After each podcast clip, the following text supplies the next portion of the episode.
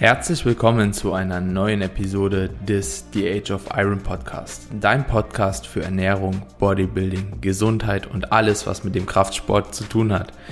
In der heutigen Episode hatte ich die ganz besondere Ehre, meine ESN-Teamkollegin, die liebe Jule Schwäbe, begrüßen zu dürfen. Und zwar habe ich mit Jule eine sehr, sehr coole Folge darüber aufgenommen, wie die Unterschiede zwischen Mann und Frau bezüglich einer Diät sind, welche Unterschiede es gibt, wie sich Hunger und Sättigung bei einer Frau im Rahmen des Menstruationszyklus verhalten, wie sich das Körpergewicht im Rahmen des Menstruationszyklus verhält, aber auch wichtige Themen, Themen wie grundlegende Unterschiede, beispielsweise warum verbraucht ein Mann beispielsweise mehr Kalorien wie eine Frau, wie ist die evolutionäre Geschichte dahinter und vieles mehr. Also es ist eine sehr, sehr interessante Folge geworden für Mann und Frau und zudem haben wir natürlich auch noch ein bisschen über Jules zukünftige Wettkampfplanung gesprochen. Jule möchte in der Frühjahrssaison auf die Bühne gehen. Sie gibt uns ein paar Einblicke in ihr aktuelles Training, in ihre Ernährung, in die Diät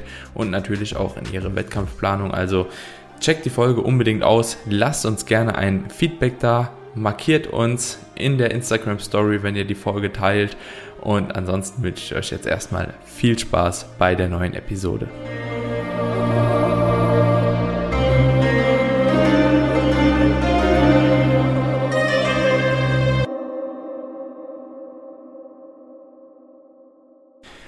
So, halli, hallo, herzlich willkommen hier in der Show. Ich habe dich vorhin im Intro schon mal so ein bisschen angekündigt, über was wir letzten Endes reden. Und ja, Jule, wie geht's dir heute? Und bist du bereit für diesen Podcast am Montagmorgen? Hey Daniel, vielen Dank erstmal für die Einladung. Ich habe mich sehr gefreut, dass du mich eingeladen hast. Mir geht's super.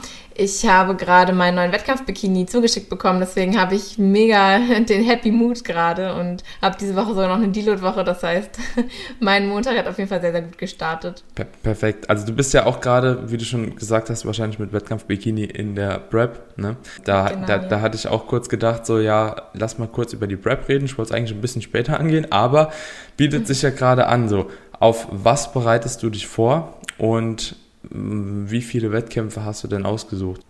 Ja, also ich habe Ende Dezember meine Prep gestartet, so ganz entspannt ähm, im Hinblick auf die Frühjahrssaison. Da war ja auch noch nicht so ganz klar, was jetzt überhaupt stattfinden wird und was halt nicht stattfinden wird. Und ich bin halt auch mit dem Mindset reingegangen, okay, ich weiß, dass theoretisch Wettkämpfe nicht stattfinden können. Mhm. Ne? Ich möchte mich aber vorbereiten, weil ich einfach mega Bock habe und weil ich jetzt schon so lange auch nicht mehr auf der Bühne stand. Also lange in Anführungszeichen, jetzt anderthalb Jahre nicht mehr und ich aber auf jeden Fall mega heiß drauf bin. Und erst war der Wettkampf der Diamond Cup auf Malta geplant, der jetzt leider auf August verschoben wurde, was natürlich ein bisschen unglücklich ist. Aber der nächste Wettkampf ist jetzt die Europameisterschaft beim IFBB mhm. in Spanien. Und der wäre in fünf Wochen und ich gehe einfach mal fest davon aus, dass der jetzt stattfinden wird. Und ja, was anderes bleibt einem, glaube ich, auch einfach nicht übrig. Im Mindset einfach weiter Vollgas geben, drin bleiben und dann einfach schauen, was passiert.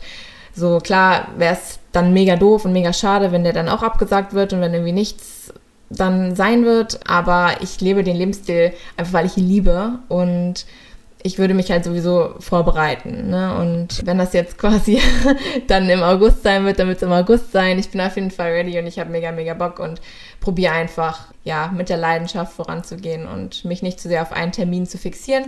Aber ich gucke dann, was, was stattfindet. Es sind noch ein paar andere Diamond Cups geplant. Gegebenenfalls macht der DBV auch den German Cup woran ich noch nicht ganz glaube. Mhm. Und das halte ich mir dann auch so ein bisschen offen. Ne? Also ich schaue einfach, was, was kommt. Ich will einfach die Form dann ready haben und dann so viel wie geht einfach mitnehmen, was dann halt finanziell, zeitlich und auch formtechnisch natürlich gesundheitlich dann einfach möglich ist. Mhm. Genau, das ist so der Plan auf jeden Fall für die Saison. Hört sich auf jeden Fall recht gut schon durchdacht an. Ne? Das ist natürlich immer ein gewisses Risiko, jetzt in diesen Zeiten starten zu wollen. Ich habe aber auch, muss ja, ich sagen, klar. schon recht viele Klienten, die dieses Jahr auf die Bühne wollen, das anstreben. Bei dir jetzt natürlich ein bisschen früher mit der Frühjahrssaison, die jetzt irgendwie ja aber auch schon ja eigentlich in Sommer fällt. Ne? Dem, ja, schon. De dementsprechend könnte ich aber oder ich würde auch relativ positiv gestimmt sein, sodass die Wettkämpfe erstmal stattfinden. So irgendwie in Ausländern, also so egal ob Spanien oder England oder wo auch immer. Ich habe so das Gefühl, die machen so, die ziehen einfach irgendwie mehr durch wie die Deutschen. also ja, ich habe das Gefühl, die sind einfach nicht so konventionell gestimmt und dann sagen die, ach, passt schon. Ja. so tendenziell wird es halt eher, hoffentlich gerade auch so was Spanien angeht. Ich denke mir halt, okay, eben selbst im Herbst war die Arnold Classics vom IFBB und da war ja auch Corona auf jeden Fall Hochzeit mhm. und da haben sie es durchgezogen und es hängt halt auch einfach viel Geld dran. Ne? Und ich glaube, mhm. dass die Spanier dann auch eine andere Mentalität haben und sagen, okay, wir ziehen das jetzt durch und nehmen halt die das Geld mit. Mhm. Ja. ja. Ich werde sehen, mal schauen. Ja, das kann auf jeden Fall sehr, sehr gut sein. Ja, mit Deutschland, da bin ich mir auch noch so ein bisschen unsicher. Ich habe aber letztens jetzt mhm. auch einen Podcast mit dem Bären Breitenstein aufnehmen dürfen. Und der Bären, der ist ja der Vorsitzende der GNBF und der hat gesagt, die haben zumindest so ein Gesundheitskonzept aufgestellt, dass es möglich ist, sofern die Regierung ja. nicht explizit ja. sagt, so nein, die Wettkämpfe ja. auch im Sommer durchziehen zu können. Und das stimmt mich auf jeden Fall schon mal positiv, sodass es irgendwie stattfinden sollte, zumindest. Ja. Ja, es gilt abzuwarten. Hast du bei der IFBB, also ich habe jetzt gehört, Diamond Cups, Europameisterschaft und so weiter und so fort, das lässt darauf schließen, dass du bei der IFBB auf jeden Fall schon mal relativ zumindest erfolgreich gewesen bist im nationalen Raum. Äh, was ist so dein sportlicher Werdegang, sage ich jetzt mal? Also, was hast du vorher schon gemacht in Deutschland? Man kann ja nicht einfach ja, genau, auf den Diamond also Cup, glaube ich, mitnehmen machen, oder? nee, ja. nicht einfach mal so von heute auf morgen. Nee, genau, also ich hatte 2019 mein erstes Wettkampfjahr und habe dann die Frühjahrssaison mitgemacht und dann auch direkt die Herbstsaison. Und in der Herbstsaison war ich dann auch relativ erfolgreich und bin dann sogar deutsche Meisterin geworden. Das heißt, ich bin in Deutschland national schon relativ erfolgreich geworden und ja, möchte das Ganze natürlich jetzt auf ein neues Level für mich bringen, weil ich halt einfach weiß oder gemerkt habe, dass da noch ganz, ganz viel mehr in mir steckt und ich das einfach rausholen möchte. Ne? Und deswegen habe ich mir jetzt gedacht, okay, national hast du so gut wie jetzt erstmal alles geschafft, was du dir vorgenommen hast und dann schaust du, was international so geht. Das ist natürlich auch immer nochmal ein anderes Kaliber und da wird nochmal eine andere Form gefragt und da muss man auch erstmal schauen, wie man sich da einfach positioniert und wie man da mithalten kann. Ne? Deswegen, ich gehe jetzt ohne große Erwartungen ran. Ziel wäre es jetzt schon, im Laufe der nächsten Jahre die Pro-Card zu holen ähm, beim IFBB. Aber wann das sein wird, ist natürlich offen, so, aber das ist auf jeden Fall so das große Ziel, die Pro-Card zu gewinnen. Genau, da, das ist so die Intention dahinter. Mhm. Hört sich auf jeden Fall gut an. Wenn du da nochmal die Pro-Card gewinnen würdest, wo dürftest du dann teilnehmen? Also dann dürfte ich auch beim IFBB, aber halt in der Profiliga sozusagen starten. Ne? Das ist dann die Liga, wo nur die Profis gegeneinander antreten.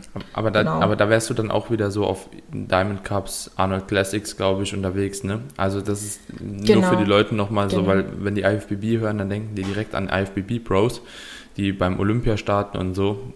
Aber das sind ja NPC-Wettkämpfe, oder? Richtig, genau. Das, da unterscheidet man dann nochmal ähm, zwischen NPC, also beziehungsweise dem IFBB ähm, International und dem IFBB Europa quasi. Also da gibt es dann eine Unter Unterliga sozusagen. Da könnte man sich dann natürlich noch irgendwann sagen, okay, ich gehe jetzt zum NPC und wenn ich mich theoretisch für die Olympia in, in den USA qualifizieren wollen würde, ne, was natürlich auch irgendwie cool wäre, ist natürlich auch nochmal eine ganz andere Nummer. Mhm. Aber theoretisch natürlich auch alles möglich, das muss man natürlich schauen. Aber die Profiliga, von der ich rede, das ist Elite Pro und das bedeutet, dass man, genau, das ist nicht mit dem Miss Bikini Olympia jetzt zu mhm. vergleichen zum Beispiel. Das ist nochmal eine andere, ein anderer Verband auch, genau. Mhm. Ja, ja, das ist, finde ich, immer so ein bisschen kompliziert. Ich finde es auch irgendwie schade, weil ich finde, ja. die besten Athleten sollten auch gegen die besten Athleten starten können und da soll es eigentlich ja. keine Unterteilung geben. Aber ja. lässt sich anscheinend nicht so ganz einfach realisieren. Irgendwo verstehe ich Ja, es wechseln ja auch viele. Ja. Es wechseln ja auch viele jetzt von Elite Pro zum NPC dann, ne? Einfach, ja, um sich vielleicht nochmal mit anderen Athleten auch zu vergleichen, beziehungsweise da auch nochmal irgendwie andere, andere Luft zu schnuppern. Mhm. Aber gut, da habe ich, denke denk ich, noch ein bisschen Zeit und dann schaue ich, wo mich so der Weg hinführt. Mhm. Ja, das ist ja auch, also man muss ja auch für die, also alle Zuhörer, die sollten auch wissen, dass man natürlich dann nicht mehr zurückwechseln kann.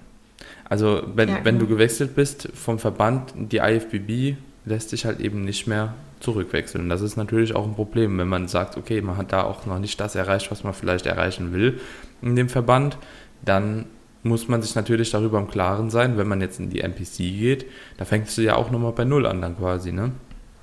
Richtig, ja. Genau, wenn du einmal den Profi-Status hast, dann kannst du nicht sagen, oh, ich war jetzt hier Profi, ich will jetzt bei euch auch mhm. Profi sein, sondern da musst du halt erstmal, wie du schon sagst, bei Null anfangen und dich hocharbeiten. Aber hat ja dann auch wieder vielleicht einen neuen Reiz, einfach wieder eine neue Herausforderung. Und ja, alles seine Vor- und Nachteile, denke ich. Ja, käme das für dich in Frage? Weil ich sag mal so, als Bikini-Athletin bist du ja auch irgendwo limitiert. Ne? Also ist ja jetzt nicht so, wenn du, keine Ahnung, noch 20 Jahre trainierst wirst du wahrscheinlich früher oder später auch nochmal ein bisschen was an Muskeln aufbauen. Gehe ich einfach mal davon aus. Und irgendwo ja. ist ja da auch der Deckel drüber. Also du kannst ja nicht aufbauen, aufbauen, aufbauen und dann jahrelang noch in der Bikini starten, außer du, du sagst halt ja, keine Ahnung, ich trainiere auch auf Erhalt oder so. Wer kämpft für dich auch was anderes in Frage? persönlich? Nee, nee, also gerade sowas wie Figur oder Wellness wäre mir einfach für mein persönliches Schönheitsideal, also würde dem einfach nicht mehr entsprechen. So, ne? So sage ich jetzt, wer weiß, wie es in fünf Jahren aussieht, vielleicht habe ich dann auch eine andere Sicht mhm. auf die Dinge. Aber was jetzt so mein persönliches Schönheitsideal für mich angeht, würde ich nicht in die Figur gehen wollen, weil mir das dann auch einfach im Aufbau zu viel wäre. Ne? Das ist ja dann immer ja. auch die Sache, ja. okay, in Bühnenform läufst du dann wahrscheinlich so nicht die meiste Zeit herum. Mhm. Und Deswegen, wenn du halt einfach 80 Prozent des Jahres dann im, in der Aufbauform rumläufst und die, die dir einfach nicht gefällt, nicht zuspricht, dann bringt es dir halt auch nichts, wenn du auf der Bühne als Figurathletin halt dann irgendwie schön aussiehst oder das dir dann gefällt. Genau, also das Problem habe ich jetzt noch nicht, dass ich zu viel Muskelmasse habe, deswegen mache ich mir ja, da jetzt ja, gerade noch ja. keine Gedanken drüber. Aber auf jeden Fall, da hast du recht. Also wenn ich jetzt noch fünf Jahre weiter trainiere, dann kann das Ganze noch anders aussehen. Allerdings muss ich dazu sagen, dass ich auch schon relativ lange trainiere. Also ich trainiere jetzt auch schon seit sieben, acht Jahren. Mhm. Und ja, die Muskelmasse, die ich jetzt habe, mit der bin ich zufrieden. Und ich kann mir auch vorstellen, dass meine genetische Grenze gar nicht mehr so weit entfernt von mir liegt derzeit. Also ich kann mir, klar, würde ich bestimmt noch ein bisschen was aufbauen können. Aber ich denke, dass meine genetische Grenze irgendwann auch erreicht ist, wo ich sagen würde, okay, natural würde ich es persönlich wahrscheinlich nicht in die Figurklasse schaffen. Mhm. Ja, da muss man sich überlegen, okay, würde ich halt unterstützen oder nicht. Und da Figurklasse sowieso nicht für mich ähm, in Frage kommt, ja, fällt das sozusagen eher weg. Aber ich, mhm. ja, ich kann mir vorstellen, dass ich auch noch drei, vier Jahre weiter trainieren kann und auch noch in die Bikini-Klasse reinpasse. Aber mhm. das ist, wie gesagt, dann auch einfach äh, situativ zu entscheiden. Ja. Genau. Bikini ist auf jeden Fall das, wofür mein Herz erstmal schlägt. Ja, also du hast ja auch noch ein bisschen was vor dir, ne? Also so von der Zielsetzung her, denke ich, ist da auf jeden ja, Fall auch genau. noch was drin. Und wie, wie du schon sagst, wenn du auch schon relativ lange trainierst, ich sag mal so, mach einen Trainingstag weniger, geh manchmal ein bisschen weniger hart rein in eine Trainingssession so ja. und du kannst auch noch lange in der Bikini-Klasse starten so ne das ist halt eben immer so was ist einem halt eben mehr wert so extrem super hart und viel trainieren oder wirklich so dieser Wettkampfsport an sich in dem man sich dann irgendwo auf der Bühne präsentiert ne das das muss man dann auch irgendwo so ein bisschen untergliedern und differenziert glaube ich betrachten und dann je nachdem kann man sich halt ja das Training zurechtbasteln ne? Ja, auf jeden Fall, auf jeden mhm. Fall. Was halt natürlich auch in Bikini-Klasse cool ist, so du kannst halt andere Sportarten wahrscheinlich auch noch recht gut kombinieren, oder? Auf jeden Fall, das ist auch so unsere Trainingsphilosophie. Also ich arbeite mit Marie Steffen zusammen und sie hat so das Prinzip von The Art of Training sozusagen auf den Markt gebracht und das bedeutet eigentlich, dass wir viele verschiedene Trainingsmethoden kombinieren.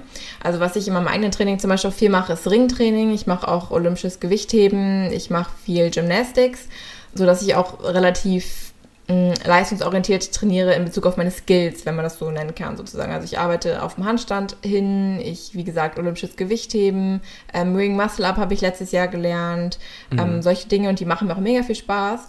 Und da habe ich auch gemerkt, dass ich meine Muskelqualität ähm, auch für die Optik wirklich nochmal anders ausprägen konnte. Na, also gerade was so Handstände angeht, also ich habe im letzten Jahr ziemlich viel Schulter aufbauen können weil das auch eigentlich eher eine Schwachstelle von mir war, die jetzt eigentlich zu, ja, zu einer sehr, sehr guten Partie bei mir geworden ist. Mhm. Und das ist primär eben durch das Handstandtraining einfach entstanden. So. Und da habe ich einfach gemerkt, okay, durch diese, durch diese Kombination kann sich mein Körper nochmal ganz, ganz anders entwickeln und gleichzeitig habe ich einfach diesen Spaß am Training, dass mhm. ich nicht nur aufs reine Pumpen fokussiert bin. Ich habe früher auch viel Powerlifting gemacht, beziehungsweise wirklich nur schwere Grundübungen gemacht. So, das hatte ich zwei, drei Jahre. Das war mega cool. Aber irgendwann ist halt dann auch die Luft raus und du hast mal Bock auf was Neues.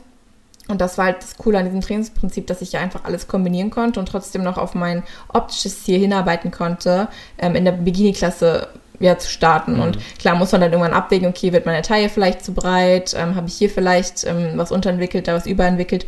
So, das musst du natürlich dann immer priorisieren. Und jetzt gerade auch in der Prep mache ich halt weniger olympisches Gewichtheben, auch einfach, weil das Verletzungsrisiko natürlich zu groß ist. Ne? Ich merke, dass meine Kraft jetzt nach 15 Wochen Diät, die ist halt schon mhm. niedriger natürlich als im Aufbau. Und da kann ich mich halt auch nicht mehr so krass auf mich verlassen, dass ich dann noch irgendwie 40 oder 50 Kilo snatchen kann, sondern mhm. da muss ich halt einfach schauen, okay, wo setze ich jetzt Prioritäten? Ne, verletzt du dich nicht? Und ja, wo ist einfach dein Zeitlimit auch, ne? Aber tendenziell habe ich halt einfach mega Lust, auch noch viele Skills zu erlernen und da einfach auch besser zu werden. Das ist halt unser Prinzip, dass sich das nicht gegenseitig ausschließt und mhm. dass man da wirklich viel kombinieren kann. Das ist echt ganz cool. Ja. Genau. Ja, ja, hört sich auch gut an. Kannst, kannst du vielleicht mal so einen kleinen Einblick geben für jemanden, der das noch nie so gehört hat, wie vielleicht sich auch darunter jetzt gar nichts vorstellen kann, ja, wie kombiniert man denn die Sachen so? Hast du jetzt beispielsweise so drei Tage in der Woche an denen du Hypertrophietraining wirklich isoliert trainierst und dann vielleicht zwei Tage, wo du mehr auf olympisches Gewichtheben irgendwie abzielst und einen Tag irgendwie so Calisthenics, nenne ich jetzt einfach mal Calisthenics Skills irgendwie versuchst so zu üben oder mischst du das Training wirklich so, dass du sagst, okay, am Anfang von meinem Hypertrophie-Training fange ich jetzt vielleicht an, an Arbeit, wie du schon sagst, so mit Snatches und vielleicht auch mit einem Muscle-Up oder so und dann am Ende des Trainings gehe ich dann halt eben auf andere Muskelgruppen über und trainiere halt eben noch ein bisschen bei Beine, Oberkörper, keine Ahnung. Oder ist das isoliert? Würde mich jetzt auch ja. mal interessieren. Nee, also es, ja, nee, das ist meistens schon eine Kombination. Also ich trainiere halt auch jeden Tag wirklich Ganzkörper. Mhm. Ähm, das funktioniert für mich ganz gut. Das muss nicht für jeden funktionieren, aber ich trainiere wirklich fünfmal die Woche Ganzkörper und ich komme dann mit der Regeneration ganz gut zurecht, weil wir dann eben pro Trainingstag einen Schwerpunkt setzen. Also derzeit trainiere ich zum Beispiel im Push-Pull-Split. Ähm, also ich habe zwei Push-Tage, ich habe zwei Pull-Tage und einen Mixed-Tag sozusagen, wo ich alles mit drin habe. Bei den Push-Tagen mache ich dann zum Beispiel am Anfang schwere Kniebeugen und mache dann noch Handstandtraining mit, mit dabei und tendenziell habe ich dann immer einen Part vom olympischen Gewichtheben dabei, so circa zweimal die Woche. Dann mhm. habe ich immer einen Handstandpart mit dabei. Das ist das Training ist dann quasi immer ähm, aufgesplittet auf die einzelnen Parts. Ne? Manchmal lässt sich das auch eben gut verbinden mit Supersätzen, dass du zum Beispiel jetzt irgendwie einen Overhead Press machst im Supersatz mit einem Handstand Hold, weil du dann einfach die Schulter nochmal gut ausbrennen kannst, zum Beispiel auch am Ende. Ne? Ähm, aber ich mache auf jeden Fall auch Isolationsübungen, die kommen dann meistens am Ende einfach, um nochmal auszubrennen. Aber schwere Grundübungen und Weightlifting-Übungen mache ich meistens am Anfang und habe ich meistens in jedem Training einfach einen Schwerpunkt sozusagen. Mhm. Ne? Und dann schauen wir eben auch ganz situativ, wie ist meine persönliche Regeneration. Das kann man dann natürlich von Zyklus zu Zyklus anders gestalten und halt schauen, okay, letztes, äh, letztes Mal habe ich zu viel Beinanteil gehabt, da bin ich mit der Regeneration zu langsam hinterhergekommen, jetzt nehmen wir ein bisschen was an Beine raus. So lernt man natürlich dann auch über die verschiedenen Monate und Wochen. Mhm. Aber tendenziell habe ich eigentlich jeden Tag von allem ein bisschen was drin, aber es ist trotzdem natürlich in einer gewissen Hinsicht durchdacht, sodass die Regeneration da auf jeden Fall hinterherkommt. Mhm. Genau. Ja, ja, okay. Hört sich auf jeden Fall interessant an. Ich glaube, Status Quo wäre es für mich nicht unbedingt was. Aber ich trainiere auch so ähnlich wie du. Also so, mhm. ich äh, trainiere halt auch sehr, sehr grundübungslastig. Ähm, egal ob jetzt ähm, Home Gym oder auch in einem normalen Fitnessstudio. Und dann im Anschluss arbeite ich halt eben eher irgendwie mit Maschinen und dann Isolationsübungen. Also ich habe auch so immer eine, eine, schwere Komponente mit drin. Egal ob das jetzt Kniebeuge ist, ob das Deadlift sind, an einem anderen Tag vielleicht Hip Thrust schwer. Also ich arbeite auch im Push-Pull. Ganzkörpersplit. Mhm. So, und seitdem habe ich halt jeden Tag immer irgend sowas drin. Und das ist halt auch ganz cool. Also das macht mir auch extrem viel Spaß, weil ich auch nicht so das Gefühl habe, so dass ein Tag, ich weiß nicht, ob du das dich noch erinnern kannst, weil du hast bestimmt auch mal ein Fünfer-Split oder so trainiert. Ähm, so, weißt ja. du, so ein Tag Beine, der ist ultimativ schwer. So, und alles andere ja. ist halt super leicht. Und man denkt sich so, ja, okay, Entspannt, ja. ja, du gehst halt ins Training und hast halt einfach Spaß. Ne? so, ja, also das ja, ist halt weiß. Bis, bisschen ja. Brust-Bizep machen, so, das macht halt Spaß, so, das ist aber nicht anstrengend, das kann mir auch keiner erzählen, so, das ist anstrengend, so, wenn man halt im Vergleich mal einen Beintag so ranzieht oder einen Pushtag. So, ich komme jeden Tag heim und denke so, oh, ja, okay, ich bin ja. froh, dass ich jetzt zu Hause bin auch irgendwo, ne? Also Training ist halt Arbeit grad, geworden. Ja. ja. also ist bei dir auch so ähnlich, oder? Ja, auf jeden Fall, weil man hat jeden Tag irgendeinen Teil, auf den man sich freuen kann und irgend, jeden Tag so einen Teil, wo man sich denkt, okay, einmal durchbeißen, dann kommt danach auch wieder was äh, Entspannteres. Mhm. Aber dann geht man halt auch, wie du sagst, nach jedem Training nach Hause und fühlt sich halt einfach geil, so wenn man weiß, okay, man hat jetzt gerade alles gegeben und man ist einfach gerade an sein Limit gegangen. Und das ist auch das, was man halt feiert irgendwie als Athlet. Ne? Man möchte sich mhm. ja auch irgendwie herausfordern und gerade wenn man schon lange dabei ist, dann hat man auch Bock, Gas zu geben. Und dann gibt es halt auch mal andere Tage, wo man dann noch einen Tick entspannter sein kann. So. Ja. ja, aber ich weiß genau, was du meinst. Ja, und das hat sich auch von mir jetzt nicht von heute auf morgen so entwickelt, sondern das kam halt dann, dass, du, dass man dann verschiedene Skills sieht und sich denkt, okay, da habe ich Bock drauf, das zu lernen und dann ließ sich das einfach super gut in die Trainingsplanung so integrieren. Und ich muss natürlich auch dazu sagen, so seit ich jetzt tiefer in der Diät bin, muss man natürlich, wie gesagt, auch mhm. Prioritäten setzen. Ne? Also ich mache jetzt auch weniger an den Ringen, ich mache jetzt weniger ähm, Gewichtheben, auch einfach, weil man natürlich auf Muskelhalt setzen muss. Mhm. So im mhm. Aufbau isst du halt genug und da musst du halt jetzt nicht 30 Isolationsübungen machen, um Muskel irgendwie zu halten vielleicht, um da nochmal einen Pump reinzusetzen. Mhm. Sondern da kannst du halt auch mal ein bisschen breiter gefächert trainieren, um deine Muskulatur halt zu halten. Mhm. Aber gerade wenn es dann in die Diät geht, dann musst du natürlich auch ein bisschen spezifischer einfach deine Muskelgruppen ähm, ansteuern, damit da auch wirklich nichts mhm. flöten geht dann am Ende, wenn das Defizit wirklich hoch ist. Genau. Ja, ja, auf jeden Fall. Wie, wie unterscheidet sich so dein Körpergewicht in der Aufbauphase gegenüber der Diät? Hast du da, also kann, kann man da ungefähr sagen, so keine Ahnung, dein Körpergewicht ist jetzt irgendwie doppelt so hoch? Spaß, aber wie, wie ist ungefähr so dein Bühnengewicht und dein Off-Season-Gewicht? Einfach hast du auch das Gefühl, dass du dadurch auch in gewissen Übungen mehr Stabilität quasi generierst, wie beispielsweise Squats oder auch ja, beim Weightlifting? Ja, also ich ähm, habe ein Bühnengewicht letzte Saison ungefähr von 55, 56 Kilo gehabt und war jetzt in der Offseason auf circa 62, 63 Kilo, ähm, wobei ich auch sagen muss, dass ich noch relativ lean geblieben bin in mhm. der, in der Offseason. Das war mir auch wichtig. Ich habe halt wirklich relativ streng ausdiätet, mhm. ähm, weil ich auch schon mal ein wirklich höheres Gewicht hatte. Also ich war, bevor ich meine erste Prep gestartet habe, war ich so bei ja, 71 bis 73 Kilo. Das war so meine Powerlifting-Phase. Da, da war ich auch nicht 1,69. Okay. Genau. Und da war ich auch nicht dick oder so. Ich habe mich auch immer noch wohl gefühlt. Aber wenn ich mich halt jetzt, also manchmal, manchmal sehen Menschen Bilder von mir, denken, okay, krass, zwei verschiedene Menschen. Mhm. Natürlich, ich bin jetzt auch erst 22, da war ich 17, 18, da verändert sich natürlich dann auch ähm, generell viel einfach an der, an der Körperstruktur. Mhm. Aber ich wollte da halt dann im Endeffekt auch nicht mehr auf dieses hohe Gewicht zurück. Das war mir halt schon wichtig, weil ich mir dann im Nachhinein gedacht habe, okay, das ist halt nicht mehr dein Körperideal. Deswegen habe ich mir halt ähm, ja einfach als Ziel gesetzt, so sauber auszudiäten, mhm. habe dann langsam die Kalorien erhöht, war dann am Ende auch echt bei einer guten, bei einem guten Erhalt, so bei, bei 2,6 ungefähr und habe dann aber auch einen relativ lean Look behalten, womit ich dann noch zufrieden war. Genau, und dann können jetzt aber schon noch so anderthalb Kilo runter ungefähr, mhm. sodass ich wieder auf circa 56, 57 Kilo bin. Und das ist dann so mein, mein Bühnengewicht. Genau, aber auf jeden Fall mit mehr Gewicht hast du mehr Kraft. Das ist mhm. ganz, ganz logisch. Ne? Obwohl ich sagen muss, damals, als ich wirklich bei dem hohen Gewicht war, also bei 71 bis 73 Kilo, da war ich auf jeden Fall schon stärker, aber mit 63 Kilo kam ich da schon auch gut ran. Also es mhm. ist nicht so, dass man so viel braucht um, unbedingt, ne, mhm. ne, sondern wenn du halt auch clever und strategisch trainierst, dann kannst du auch natürlich mit einem ja. geringeren Körpergewicht auch stark werden auf jeden Fall. Ja, ja, da, bin, da bin ich voll bei dir, das kann ich jetzt auch bestätigen. So, das äh, ist, denke ich, aber auch natürlich irgendwo den Trainingsjahren und den Skills zu schulden, die man sich über Jahre aneignet. Also du wirst ja auch ja, immer besser in dem, was du machst umso länger du es machst und umso frequenter du es machst, jetzt vielleicht auch mit dem Ganzkörperplan. Aber an sich finde ich auf jeden Fall auch, dass ein gewisses Körpergewicht trotzdem vorhanden sein muss, um einfach so eine gewisse Stabilität einfach zu generieren. So, das merke ich halt immer, wenn ich ja. zu lean werde, werden Übungen, die mir normalerweise wirklich super leicht fallen, einfach irgendwie deutlich schwerer. Vielleicht auch nochmal, keine Ahnung, weil sich so die Range of Motion manchen Gelenken ver verändert, verbessert ja, oder vergrößert. So zum anderen ist es wirklich so, ja. ich trainiere auch mit einem äh, Lifting Belt, also so mit so einem Gewichthebergürtel immer ja. und dann musst du den immer umschrauben und dies und das, so weil der halt einfach nicht mehr passt. Und dann du weißt nie, wann die Phase kommt, wann du nochmal umschrauben musst. Und irgendwie wird die Stabilität einfach geringer. So, ne?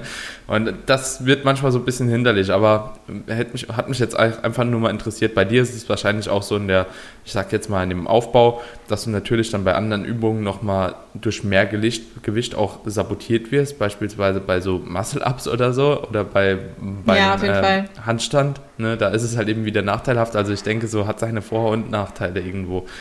Ja. Auf jeden Fall, auf jeden Fall bin ich auf jeden Fall total bei dir. Ich merke halt einfach jetzt, Kraft schwindet halt auch einfach, weil du keine Carbs hast. Ne? Also ich mhm. laufe auch viel im Aufbau, also da laufe ich auch, was ist leistungsorientiert, aber ich bin dann, habe zusätzlich zu meinem Krafttraining auch 10 Kilometer bin ich in der Woche gelaufen und okay. bin dann auch echt am Ende gut schnell geworden. Aber da geht jetzt nichts mehr. Ne? Also ich bin jetzt fünf mhm. Kilo leichter. Trotzdem bin ich halt wirklich eine Minute fast auf einen Kilometer langsamer. Und äh, das ist schon krass auf jeden Fall. Also da merkst du einfach, was die Ernährung ausmacht mhm. und wie die Kohlenhydrate auch vor allem deine Ausdauerleistung ähm, beeinträchtigen. So Kraft natürlich, ne, aber Ausdauer ist auch nochmal was, wo ich jetzt richtig gemerkt habe, okay, da, da brauchst du auf jeden Fall deine Carbs, sonst geht da nicht so viel. Mhm. Ja, tatsächlich ist ja auch so diese Entleerung von Glykogenspeichern beim Ausdauertraining viel größer. Also wirklich viel genau, größer. Ja. So beim Krafttraining. Ja, genau. ich, ich, bin, ich bin mir nicht sicher, aber ich glaube, es ist irgendwie, boah, lass mich lügen, ein Viertel, ein Achtel was da an, Ja. bei langen Einheiten schon äh, überhaupt Ja, entleert meine wird. ich auch. So, Mhm. ich glaube, ich glaube, es war ein Achtel, aber ich will jetzt mich nicht festlegen. Das ist, denke ich, auch so ein bisschen unterschiedlich zu betrachten, je nachdem, wer da trainiert, wie er trainiert. Und Genau. es ist aber sehr gering im Gegensatz zu einer Ausdauerleistung. Deswegen finde ich das auch immer so super lustig, wenn jemand sagt, so ja, muss jetzt nach der Einheit nochmal Kohlenhydrate laden. So, wenn du halt beispielsweise, nehmen wir jetzt einfach mal an, jemand macht einen Fünfer-Split und sagt, er muss nach dem Training Kohlenhydrate laden, um irgendwie seine Arme nochmal voll zu pumpen. So, da denke ich mir auch so, Digga, so, Not really. was, was willst du laden? So, du, du hast sieben Tage, bis du nochmal die Muskelgruppe trainierst. So, du wirst doch irgendwann mal genug Kohlenhydrate essen so in der Zeit. Ja, das stimmt. So, Ja, ähm, das stimmt. Ja, ist immer so ein bisschen. Jo, aber bei Ausdauer. Ja, ist das schon war auf jeden heftig. Fall. Ja, genau, es war auf jeden Fall auch nochmal interessant, das einfach also am eigenen Leib zu erfahren, sozusagen. Ne? Also klar, man, Mhm. man lernt das so, okay, beim Ausdauertraining ähm, verbrauchst du halt viele Kohlenhydrate und die Glykogenspeicher werden geleert, so, aber das wirklich mal so zu fühlen und richtig zu spüren, okay, krass, ich merke einen richtig extremen Leistungsabfall, es geht einfach nichts mehr, es fühlt sich so extrem schwer an. Das ist auch faszinierend und das fasziniert mich auch einfach an dem Sport, wie die einzelnen Faktoren so zusammenhängen, ne? Und dass man da so viele an vielen verschiedenen ähm, Schrauben drehen kann, um einfach die optimale Leistung und die Optik herauszuholen. Und das finde ich einfach auch richtig cool, wenn du da selbst die Erfahrung machen kannst. Mhm. De definitiv. Also, das ist jetzt auch was, das ich selbst noch nicht probiert habe, muss ich ganz ehrlich sagen. So. Also, ich, ich habe auch keinen Bock mehr zu laufen, so dafür bin ich zu schwer. Das ist einfach ekelhaft. Ja, so, ich schwimme halt zum Beispiel noch gerne. So. Und da habe ich es aber auch schon gemerkt. Ja, also ich, ich schwimme auch, wenn dann die Schwimmbäder nochmal irgendwann aufmachen, so, ne? Ähm, auch mal einen Kilometer oder so. Aber da war es auch in der Diät schon immer ein anderes Feeling wie in der Offseason so, weil beim Schwimmen ist ja auch irgendwo so diese Schwerkraft ausgehebelt. Also da ist es jetzt auch nicht mehr ganz so schlimm, sage ich jetzt mal. Natürlich bist Ja, du dynamischer, ja. wenn du dünner bist, aber da ist es jetzt nicht ganz so schlimm, ob du jetzt 70 oder 90 Kilo wiegst, so sage ich mal. Ne? Irgendwo. Genau, genau. Ja, und, und da ist man dann auch schon doch ein bisschen schneller. Stimmt, jetzt wo du es ansprichst, habe ich es auch gemerkt. Aber ansonsten so wäre ich, hätte ich nie, also so, ich habe da nie drauf geachtet, okay, bin ich jetzt in Diät, bin ich jetzt schneller oder weniger schnell? So, ich bin halt geschwommen, so weil es hobbymäßig war. Ja, ist aber Ja, genau. interessant. Ja, cool. Ja, auf jeden Fall. Du, aber heute wollten wir eigentlich noch über ein anderes Thema sprechen. Ähm, aufgrund deiner Wett ja, es ist irgendwie so, so, aber ich mag das, wenn ein Podcast einfach dahin läuft, wo er hinläuft. Ja. Ja, auf jeden Fall. Also, aber ich glaube, das haben wir jetzt ganz gut schon besprochen. Deswegen habe ich gedacht, so, gehen wir doch nochmal auf das andere Thema ein, weil es ja natürlich auch irgendwo zu deiner Wettkampfsaison jetzt, zu deiner aktuellen Lage passt und einfach dann nochmal so kleine Vergleiche zu ziehen. Und zwar wollten wir mal ein bisschen darüber sprechen, über die Unterschiede überhaupt von ja, einer Diät bei Mann und Frau. Ich denke, das können wir beide dann aus unserer Perspektive, vielleicht auch an verschiedenen Klienten, ganz gut nahelegen und natürlich dann auch nochmal in diesem Zuge, was bei einer Frau mehr zu beachten gibt wie beim Mann, weil beim Mann ist es halt relativ stumpf. So. Genau. Ja, Ja. ja. das wäre jetzt auch so mein erster Ansatz gewesen. Also tendenziell unterscheidet sich in, in der Grobstruktur Frau und Mann Diät nicht unbedingt großartig. Ne? Also beide brauchen irgendwie ein Defizit, um abzunehmen. So. Und ich denke, die Unterschiede ergeben sich dann primär dann im Verlauf einfach einer Diät. Mm, Ich denke, dass Männer einfach aufgrund ihrer ähm, anderen Hormonstruktur generell genetisch besser auf äh, Stoffwechsel, beziehungsweise also keine Stoffwechselanpassungen haben in dem Ausmaß wie jetzt eine Frau. Ne? Also dass da Männer einfach ein bisschen ja, robuster und belastbarer sind und dass die tendenziell in der Diät auch aggressiver vorgehen können, ohne dass sie jetzt langfristig extreme Folgen haben, die nicht mehr reversibel sind oder Mhm. die schwerer wieder gut zu machen sind, jetzt als bei einer Frau zum Beispiel. Mhm. Und deswegen, also ich gehe bei meinen Kundinnen, also ich coache tatsächlich auch nur Frauen, weil ich mich darauf wirklich spezialisiert habe. Ich gehe mit meinen Kundinnen auch immer mit einer Rate of Loss, also mit einer Gewichtsreduktionsrate sehr moderat vor. Also ich, was wir anstreben, sind meistens so 0,5 bis 1 Prozent alle zwei Wochen des Körpergewichts. Mhm. Und das natürlich auch individuell einfach zu betrachten, je nachdem, was das Ziel ist und ähm, wie die Ausgangslage ist, logischerweise. Aber das ist so, dass wir da wirklich sehr, sehr moderat vorgehen, um, um einfach wirklich möglichst langfristige Ergebnisse zu erzielen, die ja einfach natürlich auch gesundheitsorientiert sind. Das ist immer so das primäre Ziel. Und da musst du natürlich auch unterscheiden, okay, ist jetzt eine Athletin oder ist das ähm, jemand, der ähm, gesundheitsorientierten Kraftsport macht, gesundheitsorientierte Diät machen möchte. Und was mir da immer ganz wichtig ist, dass ich einfach meine Kundinnen darauf trimme, dass es um Nachhaltigkeit geht. Denn die allermeisten, die einfach zu mir kommen, die wollen schnell Ergebnisse haben. Und dann musst du halt als Coach auch erstmal sagen, das kennst du wahrscheinlich, also das muss ich eigentlich in 80 Prozent der Fällen, musst du halt erstmal so ein Gespräch führen, okay, wir wollen nicht möglichst schnell Ergebnisse erzielen, sondern wir wollen eigentlich, je langsamer, desto besser und je länger du es im Endeffekt dann halten kannst, desto besser ist das Ganze. Mhm. Und ich denke, ich weiß nicht, wie das bei dir ist, wenn du deine Männer ähm, coachst, da kann man tendenziell wahrscheinlich einen Tick aggressiver vorgehen, ohne dass jetzt der Stoffwechsel sich extrem schnell nach unten anpasst, oder? Das ist tatsächlich bei, bei, bei diesen Anpassungen unter, also super unterschiedlich. Also ich habe mhm, teilweise okay. Frauen so, die, die Diäten auch zwölf Wochen, keine Ahnung, mit einer Rate of Loss von 0,75 oder so pro Woche. Ja, und das, das geht easy, ja, sogar auch mit einem Prozent, mhm. wenn der Körperfettanteil halt hoch genug war. So, wenn der Körperfettanteil aber alles eher so moderat ist, man geht dann in eine Prep rein, dann passieren da schon relativ schnell Anpassungen. Und genauso ist es auch bei verschiedenen Männern. Also wenn der Körperfettanteil hoch ist, so dann passieren die, die Anpassungen meistens relativ langsam so. Und sobald der Körperfettanteil halt eben mehr Richtung Wettkampfform geht, niedrigere Körperfettranges, so dann passt automatisch so der, der Stoffwechsel, also diese ganzen metabolischen Anpassungen, die geschehen dann einfach so. Ja, aber das ist relativ Nee, doch, wenn ich jetzt vergleichen müsste, direkt meine Frauen, die passen sich schon schneller an, beziehungsweise es wird schwerer zu monetarisieren irgendwo, ne? Weil natürlich eine Frau mhm. auch immer so einen Menstruationszyklus unterliegt, so wo verschiedene Hormone halt eben dann nochmal eine Rolle spielen, auch was das Wasserhalten anbelangt und so weiter und so fort. Und das macht es halt eben doch schon schwieriger messbar auch oftmals, ne?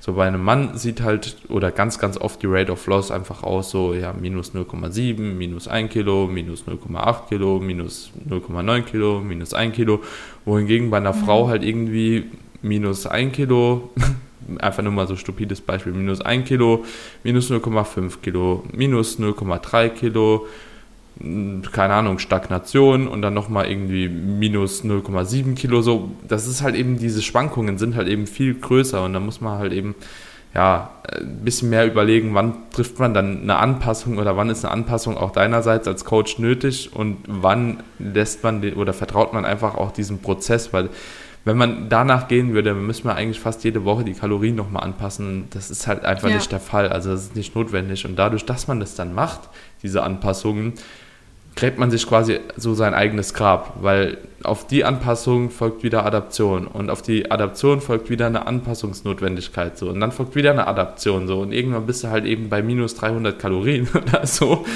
Ja, ja. Und eigentlich funktioniert gar nichts mehr so und ja, deswegen ich glaube, das ist auch viel, wie man eine Diät gestaltet. Also davon auf abhängig. Auf jeden Fall, auf jeden Fall. Wie viel Zeit lasse ich mir generell, wie viel Druck mache ich mir auch. Ja. Ne? Klar, in einer Wettkampfdiät ist es immer noch anders und du hast halt Tag X einfach vor dir und da musst du einfach schauen, okay, ich brauche diese Gewichtsreduktionsrate, brauche ich jetzt einfach, mhm. um rechtzeitig fertig zu werden. Ne?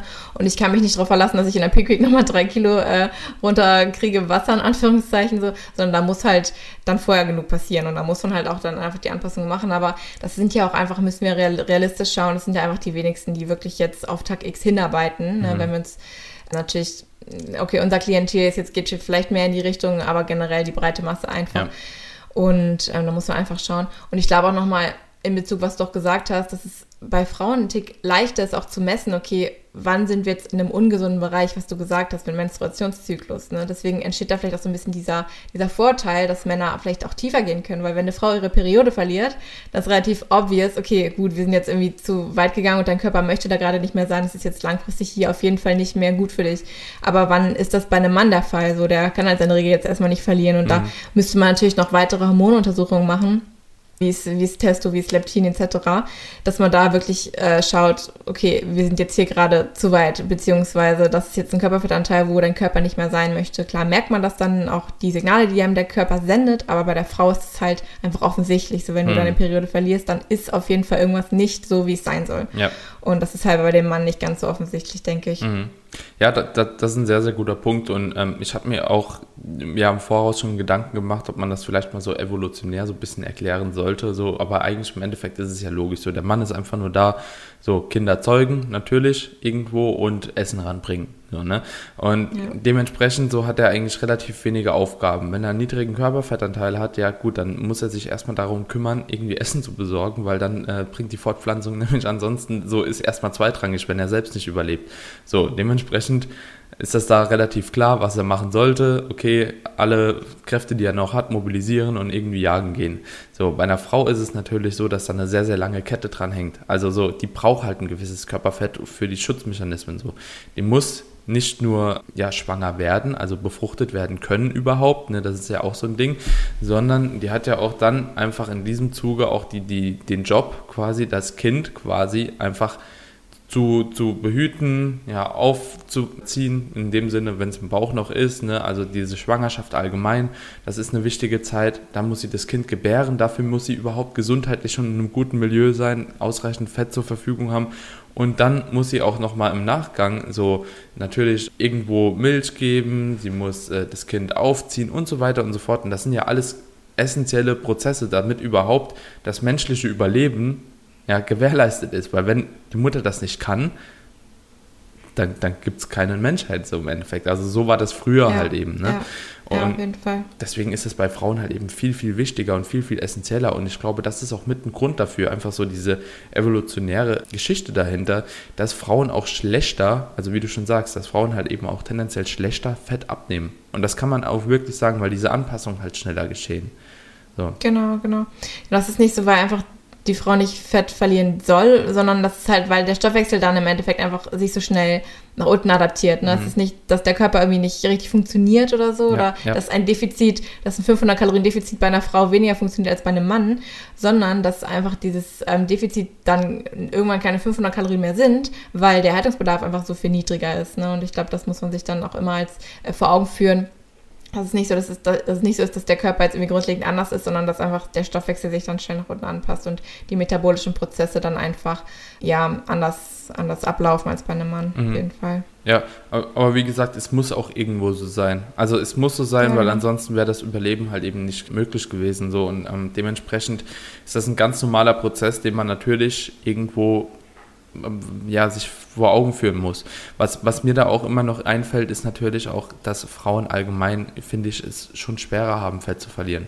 Weil man muss einfach sehen, ein Mann, ne, also das ist halt in der Regel so, die sind meistens schwerer, die sind meistens größer, ja, und daraus resultiert natürlich auch ein anderer Kalorienverbrauch allgemein. Ne? Also so durch mehr Körpergewicht wirst du mehr Kalorien verbrauchen. Durch eine höhere Größe habe ich auch beobachten können, jetzt anekdotisch vor allem, dass man auch durch eine gewisse Körpergröße ähm, tendenziell einen höheren Verbrauch hat. Also so die mit dem höchsten Kalorienverbrauch bei mir sind auf jeden Fall die größten. das, das ist einfach ja, Fakt ja, so. Klar. Und dementsprechend werden die auch mehr Kalorien verbrauchen. Wenn du mehr isst, hast du eine höhere ja, Organtätigkeit, sage ich mal. Und natürlich hast du auch einen gewissen Thermic Effect of Food, weil du halt eben auch mehr Protein isst teilweise. Und das ist halt eben so eine ewige Kette, warum halt Frauen mhm. tendenziell es schwerer haben, Fett zu verlieren wie ein Mann. ist unfair, mhm. ist aber leider so. Ja. ja. Und gleichzeitig ist auch das Hungergefühl gar nicht so unterschiedlich. Also was ich jetzt so aus äh, Erfahrungen mitnehmen kann, ne, klar, Männer essen einfach tendenziell mehr und haben mehr Hunger, aber das sind dann vielleicht Unterschiede von 500 oder 1000 Kalorien, die sie vielleicht intuitiv mehr essen würden. Mhm. So, also wenn du jetzt jemanden, eine Frau zum Beispiel vergleichst, die jetzt viel trainiert und viel Kraftsport macht und dann vielleicht einen Mann im Vergleich zieht, der jetzt moderat aktiv ist, so, mhm. die würden vielleicht intuitiv gleich viel essen. Mhm. Ne? Aber trotzdem ist es halt so, dass der Mann immer noch wahrscheinlich einen viel, viel höheren Verbrauch hat mhm wegen den Faktoren, die du gerade genannt hast. Ja. Und dann ist es halt einfach so, dass intuitiv die Frau eher zunimmt und der Mann dann trotzdem halt abnimmt. Ne? Und ja, mhm. das ist halt auch mit dem Hungergefühl, ist natürlich auch subjektiv und das ist auch mit der Diätgeschichte, natürlich geht das einher, etc. auch mit dem Mindset. Also Hunger ist ja auch sehr, sehr viel eben durch ja, durch den Kopf einfach bestimmt. Ne? Also die viele können ja auch nicht mehr unterscheiden, okay, bin ich jetzt hungrig, weil mein Körper nach Essen verlangt oder weil mein Kopf nach Essen verlangt. Mhm. Ähm, aber das spielt auf jeden Fall auch mit rein. Mhm. Ja. Hast, hast du so einen kleinen Quick-Tipp gegen Hunger? ja, ähm, Heißhunger ist halt natürlich immer die Frage, so was resultiert das? Ist, das ist halt das, was ich gerade auch sagte. Ne? Also für die vor Augen natürlich, will man Körper jetzt gerade wirklich essen, also was ich immer ganz gut finde, wenn man wirklich Hunger hat und sich fragt, okay, würde ich jetzt auch gerade auch ein Kilo Brokkoli essen wollen? Mhm. Oder ist es irgendwie eigentlich nur die Pizza, auf die ich Bock habe? So, und wenn du auch wirklich Brokkoli essen wollen würdest, dann gönn dir auf jeden Fall jetzt eine Mahlzeit, weil dann brauchst du es auch. Aber wenn du sagst, nee, Brokkoli ist jetzt eigentlich gar nicht so mhm. drin, dann ist es für dich eigentlich so ein ganz gutes Anzeichen, okay, ich habe jetzt gerade eigentlich nicht wirklich Hunger, so, mhm. sondern ähm, es ist eigentlich mehr mein Kopf, der jetzt irgendwie was snacken möchte. Und dann natürlich einfach schauen, okay, wenn ich wirklich regelmäßig Heißhunger habe, woran kann das liegen? Ist meine Makroverteilung nicht ein, vielleicht einfach nicht optimal? Bin ich zu krass im Defizit für mein Ziel? Brauche ich mehr Fette? Brauche ich mehr Eiweiß? Das sind so die grundlegenden Dinge. Mhm. Oder esse ich vielleicht auch einfach nicht das, was mir gefällt? Ne? So weil jetzt mein Coach mir vorgibt, dass mhm. ich äh, Meal essen muss, obwohl das für mich eigentlich gar nicht funktioniert. Das auf jeden Fall auch dann hinterfragen, ob äh, die Diät dann für einen geeignet ist. Diät jetzt im Sinne von Kaloriendefizit, aber auch allgemein von Ernährungsweise einfach, mhm. genau. Ja, ja, okay. Und ähm, wie viele Mahlzeiten, jetzt einfach mal so dich gefragt, wie viele Mahlzeiten isst du am Tag jetzt aktuell in der Diät? Ich esse vier. Ich habe in früheren Diäten habe ich immer drei Mahlzeiten gegessen, weil ich irgendwie der Meinung war, okay, ich brauche eine größere, sättigende Mahlzeit, ähm, um irgendwie gut durch die Diät zu kommen. Und dann habe ich im Aufbau halt, bin ich auf vier umgestiegen, weil ich einfach mehr Kalorien hatte und das nicht mehr drei Mahlzeiten packen konnte. Und da bin ich halt jetzt geblieben und ich bin jetzt relativ niedrig mit den Kalorien tatsächlich auch und bin jetzt auch auf vier Mahlzeiten geblieben. Und ich muss sagen, dass es für mich so ein bisschen der Game Changer war in der Diät jetzt. Also ich habe wirklich kaum Hunger, weil ich einfach mit einer höheren Frequenz esse. Also ich habe dann äh, vor, vor dem Training eine Mahlzeit, ich habe nach dem Training eine Mahlzeit, ich habe dann am Nachmittag nochmal eine Mahlzeit und am Abend, sodass ich wirklich alle drei bis vier Stunden esse. Mhm. Und damit fahre ich aktuell wirklich sehr, sehr gut. So klar, irgendwann musst du halt dann gucken, gut, wenn die Kalorien wirklich noch niedriger werden, dann ist halt eine Mahlzeit dann irgendwie nur noch 20 Gramm Eiweiß, das wäre dann auch nicht mehr so geil. Da müsste mhm. man halt schauen, wie man das anders kombiniert. Aber ich kann also den meisten raten, wenn es für sie funktioniert, die Mahlzeiten wirklich zu verteilen, auch in Bezug auf das Hungergefühl. Das war für mich mhm. persönlich ähm, eine sehr, sehr gute Strategie jetzt, diese Diät. Ja. ja. Ich, ich muss sagen, ich habe oder ich habe letztens eine Frage bekommen auf Instagram in einer Fragerunde, so, hast du das Gefühl, dass eine niedrigere Mahlzeitenfrequenz, insbesondere Intervallfasten mit einem IF-Schema von 16,8 beispielsweise, zu mehr Hunger und mehr Cravings führt? Und ich habe die Frage auch mit eindeutig Ja beantwortet. So, mhm. ich, ich bin nämlich auch der Meinung, so klar, ich habe das früher auch mega gefeiert. Ich habe auch meine ersten zwei Wettkampf-Preps so gemacht, so mit einem IF-Schema. Ähm, die, die, die erste jetzt mit einem 16-8-Schema, die zweite habe ich dann wirklich nur noch drauf geschaut, irgendwie so 12 bis 13 Stunden. Und das habe ich auch in der dritten dann beibehalten, also dass ich ein gewisses Fastenfenster habe, einfach vorm Schlafen, das normalerweise schon so ist. Du isst ja auch nicht Press vorm Schlafen so und dann dem Aufstehen mache ich auch jetzt im Aufbau noch so zwei bis drei Stunden, wo ich dann einfach, also ich habe auch jetzt noch nichts gegessen beispielsweise. So, ich bin um acht aufgestanden, habe jetzt noch nichts gegessen, so nach dem Podcast gibt es dann beispielsweise die erste Mahlzeit. Aber was ich auch merke, so jetzt zum Beispiel bekomme ich Hunger. Ne? So, und dann, wenn du krassen Hunger verspürst, finde ich, dann kommt auch so dieses Verlangen nach einem gewissen Volumen irgendwie ran. Also so, wenn ich jetzt einfach so ein Käsebrötchen sehen würde, so damit ich denke, ja, so cool, brauchst du nicht. Also was soll ich mit einem Käsebrötchen ja. so, ne? Ich will jetzt ich irgendwie... Masse jetzt. Ja, ich will, ich will mein Porridge irgendwie mit 100 Gramm Oats und 50 Gramm Whey und Banane und Erdnussbutter. Das ist dann, also da kriegt man dann halt eben mehr Bock drauf, muss ich schon sagen so. Und deswegen arbeite ich beispielsweise an langen Tagen, wo ich weiß, okay, dann bin ich auch nochmal unterwegs, gehe ich auch immer auf eine Vierer-Mahlzeitenfrequenz hoch, einfach weil ich sage, okay, ich habe diese Cravings dann nicht nach irgendwie einem großen Volumen, sondern ich snack dann mal hier, dann gibt es mal noch einen Shake und einen Apfel irgendwie zwischendurch oder so. Und das funktioniert bei mir, muss ich wirklich sagen, auch sehr, sehr gut. Also ich kann das auf jeden Fall auch so bestätigen. Und früher hat man ja auch gesagt, also das war ja, was heißt früher, so vor kurzem war ja dieser Trend von ähm, Intervallfasten, dass man das natürlich in der Prep auch vorteilhaft sehen sollte. Ich bin da aber wirklich mittlerweile echt nicht mehr so der Meinung. Also ich glaube auch so mit vier Mahlzeiten, drei bis vier, je nachdem, was du halt präferierst irgendwo und was deine Kalorien hergeben, werden die meisten auf jeden Fall besser fahren. Also ist so. Ja, ja. Ich glaube, das ist so. Ja fühle ich dich auch total, auch gerade so was das Training angeht, die Trainingsleistung, das mhm. hatte ich ja vorhin schon kurz angeschnitten, die Trainingsleistung, die wird einfach in der Prep runtergehen. Also du wirst einfach nicht mehr die Gewichte ballern können, die du im Aufbau geballert hast. Und dann ist ja das Problem, dass die meisten dann das Fasten, die Fastenzeit nicht auf die trainingsfreie Zeit setzen, sondern auf mhm. die Trainingszeit, so dass sie dann vielleicht, keine Ahnung, bis 11 Uhr fasten, dann gehen sie um 12 ins Training und dann essen sie nach dem Training vielleicht 15 ja. Uhr oder so. Ja. Ne? Und dann hast du halt einfach 12 Stunden gefastet und hast generell einfach schon weniger Kalorien das ist im Aufbau vielleicht was anderes, wenn mhm. du am mhm. Abend dann irgendwie 300 Gramm Kohlenhydrate geladen hast. Mhm. So, und dann ja, kannst du auch ja. mal ein bisschen länger aushalten. Aber wenn du dann wirklich auch den Tag davor nur 100 Gramm Kohlenhydrate hattest, zum Beispiel, jetzt mal im mhm. Extremfall, und dann ist halt einfach nichts mehr übrig, dann sind deine Glykogenspeicher einfach leer, weil dein Gehirn auch schon vorher gearbeitet hat. So, das ist einfach, da ist nicht mehr viel dabei. Ne? Und das ist halt das Problem. Man kann, glaube ich, Intermittent Fasting dann auch in der Diät relativ schlau gestalten, wenn du dann vielleicht mm, vielleicht auch am Abend dann dein Fastenfenster hast. Ne? Also wenn du vielleicht am Vormittag isst und dann halt den Rest des Tages nichts mehr isst und dann trainierst am Vormittag, irgendwas in die Art, aber ich würde es auch alles andere als ideal bezeichnen. Natürlich mhm. individuell, jeder muss halt schauen, wie komme ich damit am besten klar. Es kann auch fürs Mindset ganz cool sein, wenn du jetzt weißt, okay, ich esse jetzt diese fünf Stunden heute Morgen nichts und dann bist du voll in der Zone und denkst auch nicht ans mhm. Essen. Das ist auch für viele, denke ich, wichtig, ne? weil wenn man erstmal anfängt zu essen, dann sagen halt viele auch, dass sie dann ständig weiter essen wollen. Ja, ja. Und dann hilft es halt, wenn du halt noch gar nicht gegessen hast und dann bist du halt auch irgendwie in dem Modus drin, okay, ich ziehe jetzt durch, ich pack das, mhm. ne, bis die und die Uhrzeit ziehe ich das durch und dann esse ich. Das kann halt ein Faktor sein, der hilft. Mm, aber ich denke auch, dass die Mehrheit, wenn sie sich einmal umgewöhnt auf diese hohe Mahlzeitenfrequenz, dass sie damit besser fährt. Mhm.